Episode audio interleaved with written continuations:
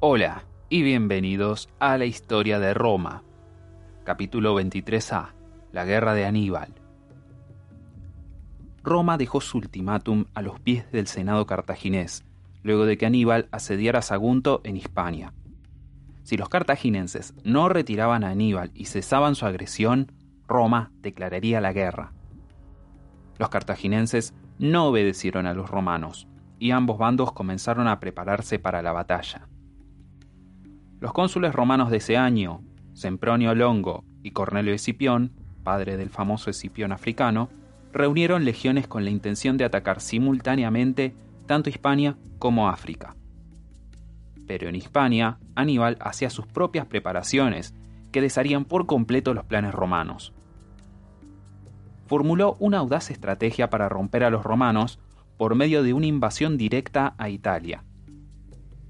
Los romanos estaban preocupados por los oportunistas galos en la frontera norte, pero jamás anticiparon una completa invasión cartaginesa.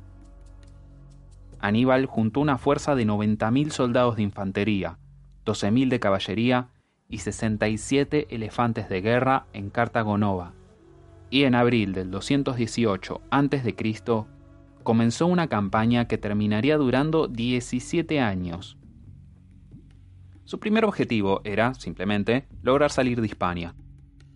Los cartaginenses solo controlaban la mitad de esos territorios, y la marcha hasta los montes Pirineos era algo difícil. Aníbal no tenía tiempo para asedios prolongados, y se vio obligado a asaltar directamente a las ciudades por las que pasaba, sufriendo con ello muchas bajas. Antes de pasar a lo que actualmente es Francia, Aníbal se deshizo de los elementos menos confiables de su infantería hispánica, y llegó a Galia con una fuerza de 50.000. En Roma no notaron los movimientos de Aníbal. Sempronio Longo estaba en Sicilia preparando una flota para la invasión africana, y Escipión estaba en el norte de Italia, también creando una flota, pero para el ataque de Hispania. Ninguno sospechaba que en menos meses ambos estarían luchando por sus vidas en las zonas más gélidas del Valle del Po. Escipión salió de Roma con dos legiones y luego de cinco días en el mar llegó al puerto de Masilia, en el este del río Ródano, en Francia. Pero tan pronto como atracó, recibió noticias de que Aníbal no solo había salido de Hispania, sino que ya estaba en el mismo Ródano y a unas pocas millas de distancia. Escipión estaba choqueado ante esto, e inmediatamente envió un destacamento de caballería para investigar. De seguro encontrarían a Aníbal al oeste del río, se inició una ligera escaramuza menor, pero sirvió para que Aníbal supiera que los romanos sabían dónde él estaba. Se movió a toda velocidad para cruzar el río de más de 900 metros de grosor, y tuvo que sortear al enojado ejército de galos en la otra orilla, que no querían dejar a este ejército extranjero en sus tierras. Pero Aníbal, dando las primeras pruebas de su genio táctico, tendió una trampa a los galos y los despedazó sin dificultad. Con el camino despejado, guió al resto del ejército en dirección a los Alpes, lo único que los separaba de Italia. Cuando Escipión llegó al campamento cartaginés, las fogatas seguían prendidas, pero los hombres ya se habían marchado. El cónsul decidió no perseguirlo, ya que llevaría sus legiones hasta territorio desconocido y hostil, para enfrentarse a un ejército que era muchísimo más grande. Con las probabilidades en contra, Escipión decidió mandar a las legiones a su objetivo original en Hispania, mientras él volvía a Italia para preparar la frontera norte contra la invasión de Aníbal. Continuarían con el plan de luchar la guerra en Hispania y África, pero Escipión sabía que la guerra estaba por llegar a un temprano punto decisivo y quería estar presente para asegurarse la victoria. El paso de Aníbal por los Alpes es uno de los eventos más famosos de la historia mundial y por buenos motivos. No solo el pasaje de 15 días sucedió mientras caían las primeras nieves, haciendo que el paso por las cumbres se volviera difícil y si no imposible, sino que el ejército de Aníbal también tuvo que enfrentar bandadas de nativos hostiles. El pasaje ya de por sí era difícil en grupos pequeños, y Aníbal tenía que controlar a 50.000 hombres y un tren entero de provisiones guiados por animales y mencioné que venía remolcando 67 elefantes. La pesadilla logística habría sido suficiente para disuadir hasta el más atrevido general que entretuviera la idea. Por todo esto, los romanos no podían creer cuando escucharan reportes de que un ejército cartaginés pronto saldría de entre las montañas. Aníbal luchó una batalla campal contra los galos cerca de las cumbres, y al descender se vio obligado a literalmente escarbar el paso de entre las rocas para que los animales de carga y los elefantes pudieran atravesarlo. Sus hombres pasaban las noches abrazados uno con otro en el suelo, intentando no caer muertos de cansancio y congelados. Los suministros eran pocos y el hambre era mucha. Pero a lo largo de todo esto, el magnetismo personal de Aníbal mantuvo al ejército unido, al menos en buena parte. El ejército que emergió del otro lado de los Alpes estaba considerablemente disminuido. Entró con 50.000 y salió con solo 25.000 hombres. Una importante parte de esas bajas fueron víctimas de los elementos, un testamento a qué tan difícil era el paso, pero la mayoría es probable que hayan sido desertores. Aparentemente, hasta la fuerza de la personalidad de Aníbal tenía su límite. Aníbal pudo descansar brevemente a sus fuerzas, pero las dos legiones que estaban en la frontera para defenderse de los galos estaban en camino, con Escipión a la cabeza. La guerra propiamente dicha no tardaría en empezar. Los romanos habían presionado por esta guerra y estaban ansiosos de enfrentar a los cartagineses. Pero al menos inicialmente, la Segunda Guerra Púnica consistiría en una increíble cantidad de derrotas para los romanos. La primera gran batalla se luchó en las bancas del Tesino, el más grande de los ríos tributarios del Po. Escipión, ansioso de luchar con los invasores, construyó un puente sobre el río y lo cruzó para encontrarse con Aníbal. En la batalla que siguió, los romanos igualaron sus fuerzas de infantería, pero la caballería fue totalmente inadecuada frente a sus pares numidas. Los romanos fueron flanqueados y expulsados hacia el puente, en la retirada, el mismo Escipión fue herido, y fue salvado por una esclava, o, como cuenta Tito Livio, por su propio hijo de 18 años, Escipión el africano. Que el joven Escipión haya salvado o no a su padre es discutible, pero no hay duda de que estuvo presente en la primera batalla de la guerra que él mismo terminaría ganando 16 años después. Los romanos cruzaron el puente y lo prendieron fuego para que los cartagineses no lo siguieran. La meta de Escipión era terminar allí con la invasión, pero todo lo que logró fue demostrar a los galos locales que Aníbal sabía lo que hacía, así que estos comenzaron a ayudar activamente al general cartaginés. Escipión volvió a su base al otro lado del río Trevia, que corre de norte a sur, y solicitó refuerzos.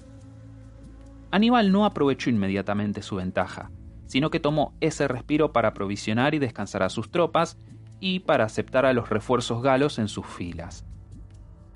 Sempronio Longo volvió de su aún no lanzada invasión y ordenó a su ejército al norte para unirse con Escipión y enfrentar a Aníbal.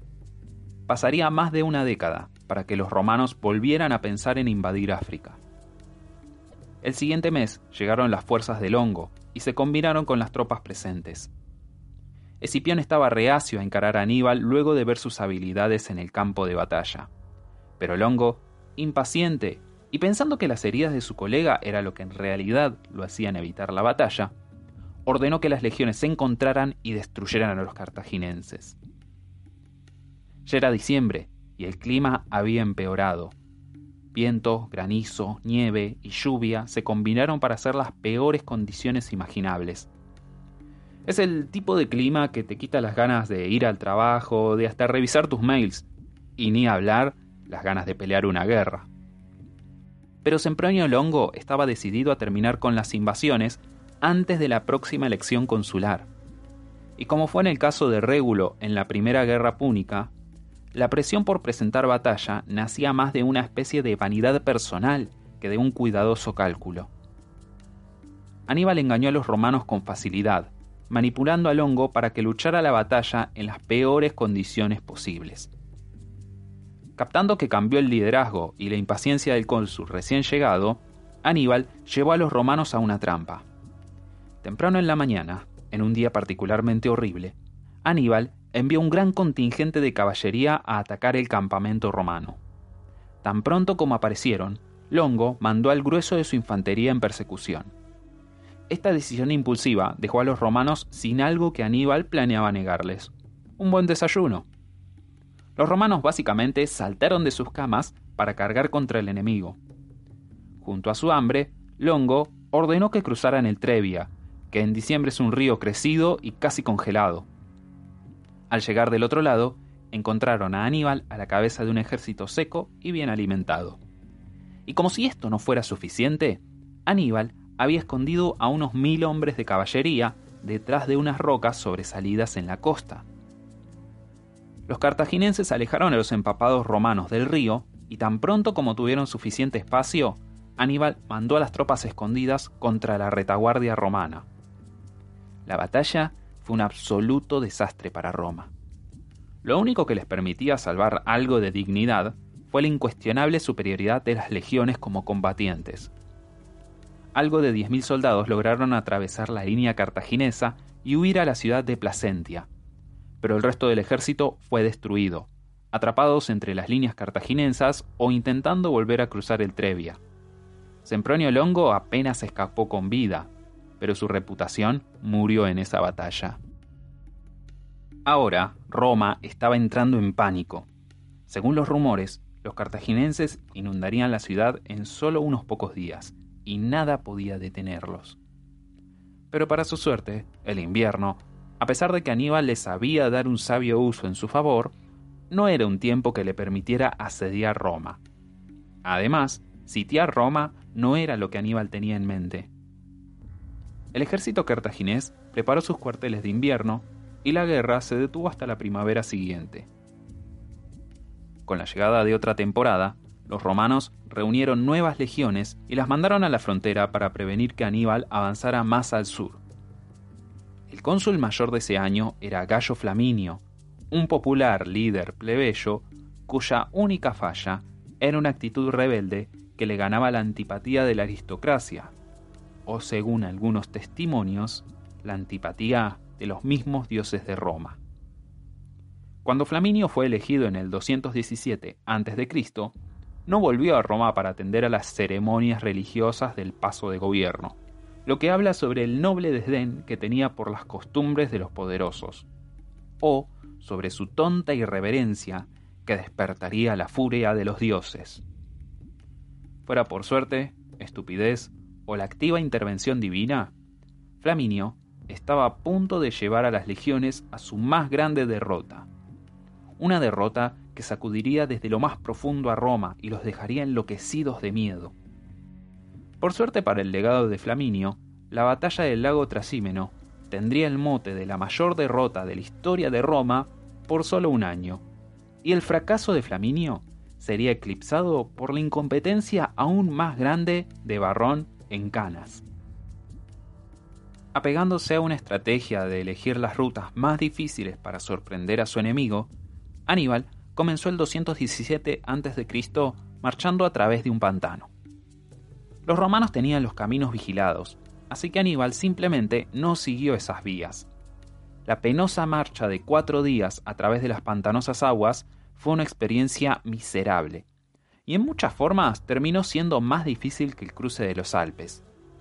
Literalmente, no había suelo seco en ningún lado, y dormir consistía en sentarse en el agua sucia e intentar no ahogarse. Aníbal cubría la retaguardia, montando en un elefante, y obligando a su tropa a entender que el único camino a seguir era para adelante. El general compartió el dolor de sus hombres. Sus ojos fueron cegados por una infección que llevaría a que perdiera uno de ellos. Pero gracias a la complicada marcha en el pantano, Aníbal logró su meta y aventajó a los romanos. Ahora estaba en el corazón de Etruria, y ningún ejército se interponía entre él y Roma. Flaminio no tenía dudas de que Aníbal quería marchar sin obstáculos sobre Roma, y comenzó marchas forzadas para alcanzar a los cartaginenses. Pero Aníbal, como dije, no tenía la intención de atacar Roma, y sí tenía planeado atraer a Flaminio a una trampa, eligiendo el lago Trasímeno como el lugar ideal.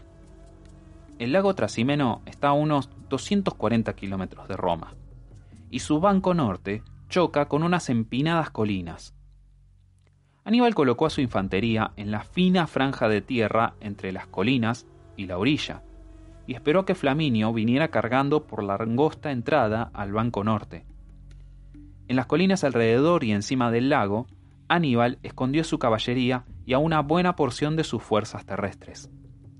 Cuando Flaminio llegó, pasó por la estrecha entrada sin pensarlo, con la única intención de enfrentar a Aníbal. Pero tan pronto como sus fuerzas entraron, la caballería cartaginesa apareció y cerró esa entrada, atrapando a las legiones. Flaminio fue totalmente sorprendido y apenas se daba cuenta de que estaba peleando en dos frentes cuando el resto del ejército cartaginés llegó cargando desde las colinas en lo alto. Los romanos no tuvieron oportunidad. De los 40.000 que entraron, se estiman que 30.000 fueron asesinados o capturados, incluyendo al pobre Cayo Flaminio. Muchos se ahogaron en un vano intento de nadar lejos de la masacre. Aníbal se paró entre medio de los muertos y quizás se preguntó cómo era posible que los romanos hubieran conquistado tanto. Seguro, eran fuertes, pero por lo que había visto el último año, eran tan sabios como un ladrillo. Claramente, para derrotar a los romanos, no había que superarlos en fuerza, sino en inteligencia. Aníbal ahora tenía a Italia en la palma de su mano, pero todavía faltaba para que llegara su golpe de gracia. La próxima semana comenzaremos con el peor desastre en la historia militar de toda Roma, la batalla de Canas. Los romanos, impactados por la sucesión de derrotas a manos de una pesadilla nacional llamada Aníbal, terminarían catatónicos al escuchar lo que le pasó a las legiones en Canas.